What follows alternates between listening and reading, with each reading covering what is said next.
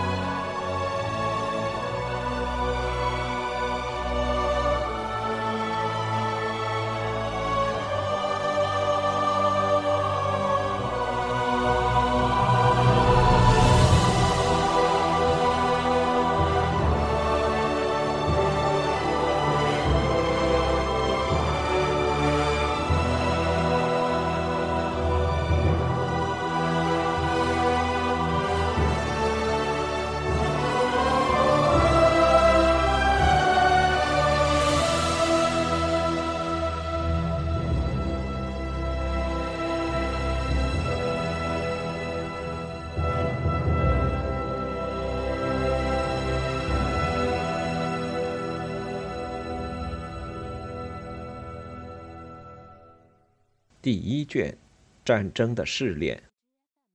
六，外交的失败，来自海上的威胁。一三三五至一三三七年，历史对阿维尼翁教皇们的评价一度十分严苛，很少有其他事能像他们和法兰西的关系那样引发更多的争议。事实上，法兰西国王们，包括菲利六世。其行为举止经常表现得仿佛教皇是法国对外政策中的一种宗教武器。同样，在整个14世纪，1378年教会大分裂之前的大部分教皇都与法兰西有着比其他国家更为亲密的关系。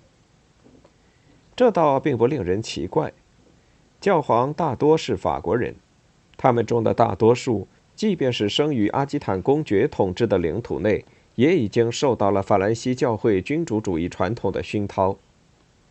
他们一直住在阿维尼翁，在帝国的领土内，却处于由美南菲利建造的巨大塔楼的阴影下。这座塔楼位于罗纳河法国一侧的新城。此外，他们还有自己的政治考量，这使得他们成为法兰西的天然同盟。法兰西是欧洲最强大的国家。他的保护和支持几乎是每一个他们被要求做出的政治盘算中必须考虑的因素之一。但这些事态虽然如他们本身所显示的那么重要，却没有使教皇职位成为法兰西的一项私产。而且在处理英法关系的敏感问题时，大部分阿维尼翁教皇都审慎地保持他们的中立地位。的确，有些时候。尤其是菲利六世会认为教皇和英格兰人串通一气。显然，菲利是一位神经质而且缺乏安全感的统治者。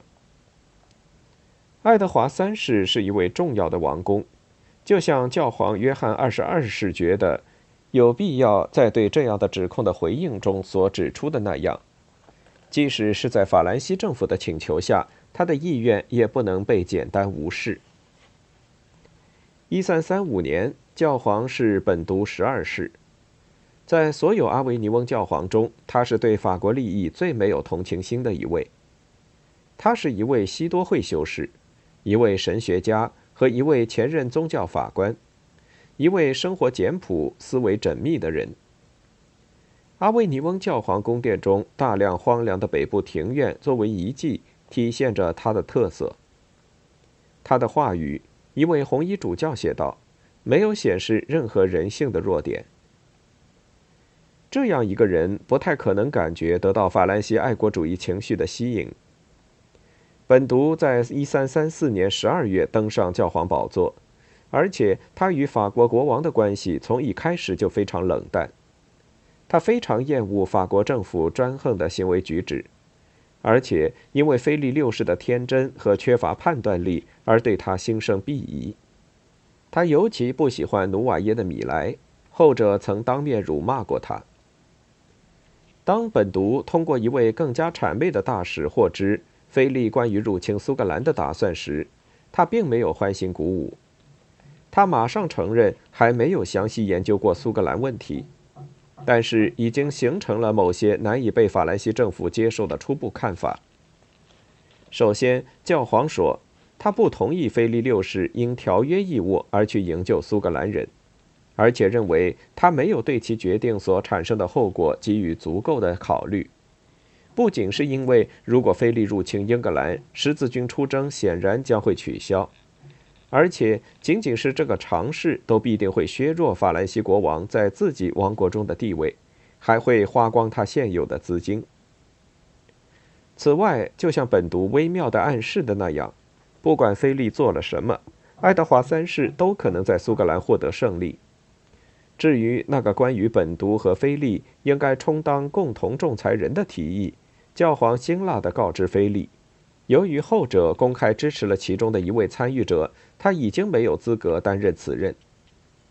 教皇提议独自承担斡旋工作。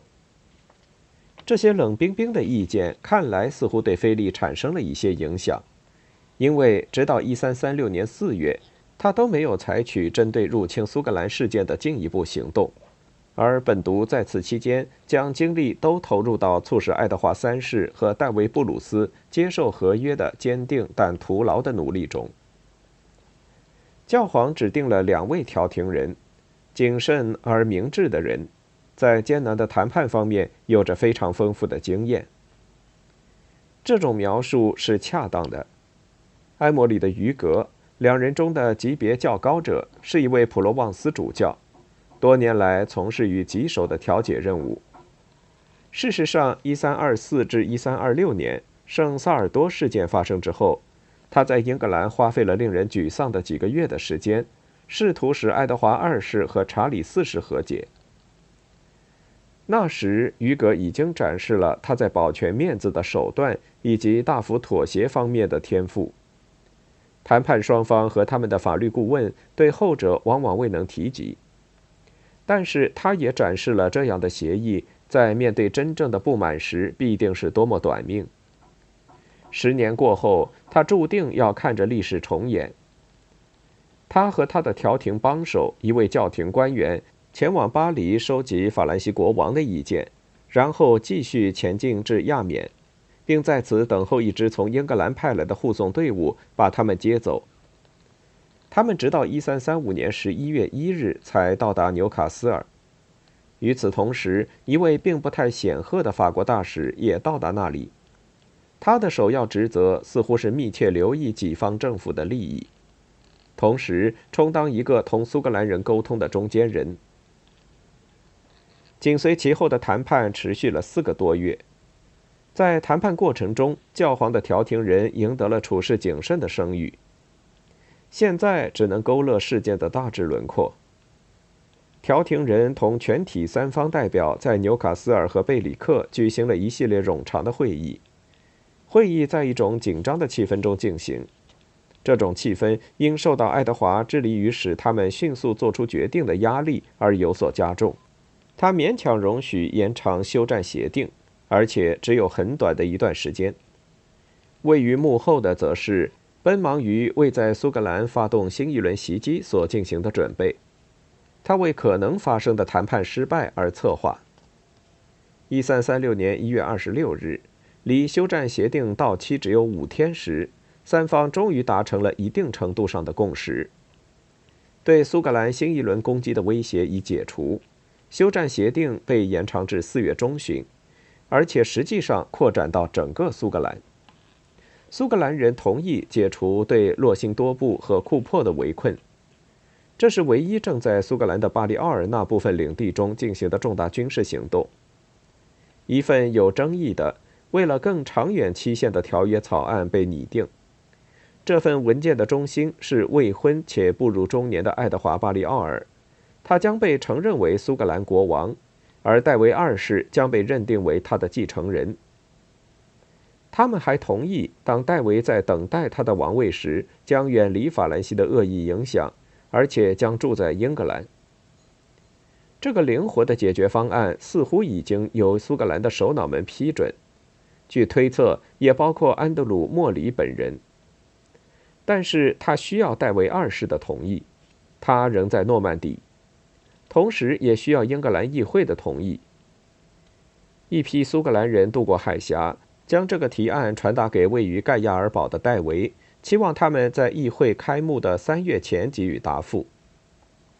这个提案失败了，议会被定于1336年3月11日在西敏召开，但是当他开会时，苏格兰使节并没有出现。他们派了地位低下的使者来宣布，戴维二世已经拒绝了协定草案，而且对进一步的协议也没有兴趣。